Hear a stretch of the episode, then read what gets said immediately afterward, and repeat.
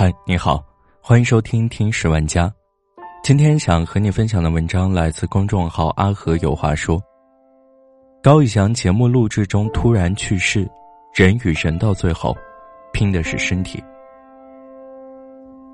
今天，微博传来一条令人心痛的消息：二十七号凌晨，著名演员高以翔在宁波录制《追我吧》节目时，突然晕倒并紧急送医。消息传来。不论是否是他的粉丝，都感到很震惊，然后很心痛。毕竟高以翔才三十五岁，而且被誉为难得的演技派。本来他还能在荧幕面前为我们贡献许许多多的角色，可惜一切都定格在了今天。从此以后，我们再也看不到他暖心的微笑了。随着高以翔的去世，一些细节也逐渐曝光，不少网友将矛头直指浙江卫视《追我吧》节目组。据知情人士透露，该节目被指危险系数高、参与难度及强度大，明星嘉宾需完成危险挑战。据称，高以翔在晕倒前连续几个小时录制节目，一直到凌晨也没有休息。在倒地前，他曾高喊：“我不行了。”待工作人员发现他的时候，瞳孔都已经放大了。具体情况尚无人回应。但是这件事再次向我们敲响了警钟：人与人到最后拼的就是健康。无论你是六零后、七零后，还是八零后、九零后，在疾病面前都一样脆弱；也无论你是公司高管还是中产之家，都未必挡得住癌症带来的事业、生活的滑坡。这世上没有什么比健康更重要。病来如山倒，病去如抽丝。重病缠身之时，你才会看清楚。我们平时的许多欲望，真的很虚幻。工作要尽人事，但剩下的千万别贩卖自己的健康去交换。叔本华说过这样一句话：人类所能犯的最大错误，就是拿健康来换取其他身外之物。拿命换钱很简单，可是拿钱换命却很难。但这就是大多数中国人无法逃出的死循环。生活是诗和远方，但无奈。很多人眼前只有生存，那种不卖命就无法获得的生存。我认识一个在媒体工作的九零后姑娘，经常凌晨两三点下班，下了班也会挂在网上。她已经习惯了半夜起床接收邮件，忙起来甚至连上厕所也要捧着电脑，有小半年没好好睡过觉了。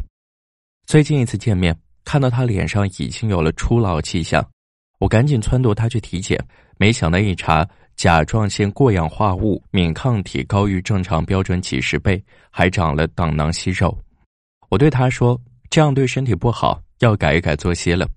工作可以全力以赴，但是还是要掂量自己的精力。”他回我：“我不要人生的长度，只要人生的宽度。”他大概还没被身体折腾过。其实健康才是一切数字前的一，那些人生宽度、财富、见识。没了健康，一切都清零。从身体过劳到猝死，很多时候往往只有一步。在中国，每年有六十万人猝死，只有三分之一死者在生前被医学确定为猝死高危症，而有三分之二死者是生前没有任何不适且未从医。换句话说，这其中很大一部分猝死者可能是由过劳导致的。在这个高速运转的社会，我们天天都害怕被时代抛弃，所以只能拼了命的往前冲。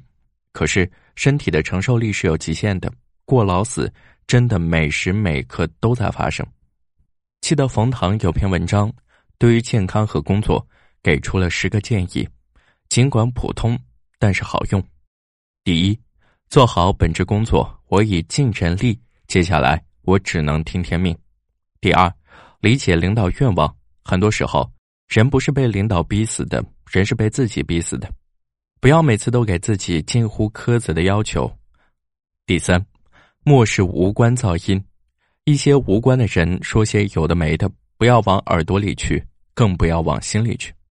第四，行程排满，进入办公室后马上进入工作状态，时间按十五分钟间隔切割，会连会，事连事，人连人。不给自己焦虑的时间。第五，定时清空，总是会连会会死人的。清空的有效方式，比如周五铁定不见人，不安排会，自己关起门来做一些计划性的工作。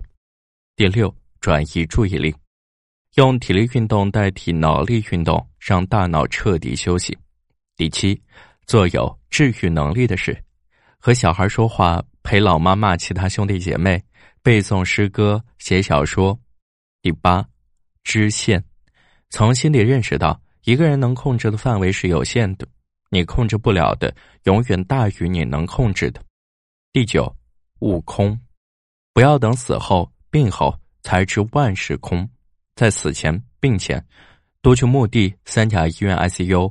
古战场多读《资治通鉴》，第十排除生理疾患，在使用上述九种诀窍之前，彻查心脏机能，确保心脏能吃苦耐劳，自己感到的压力真的不是心肌缺血，然后再去应用上述九项调心大法。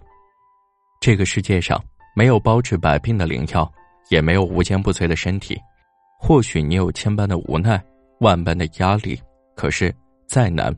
别耗尽自己的身体，永远记住，没有人会为你的健康买单，除了家人和你自己。好了，这就是今天的节目，感谢你的收听，我们下期再见。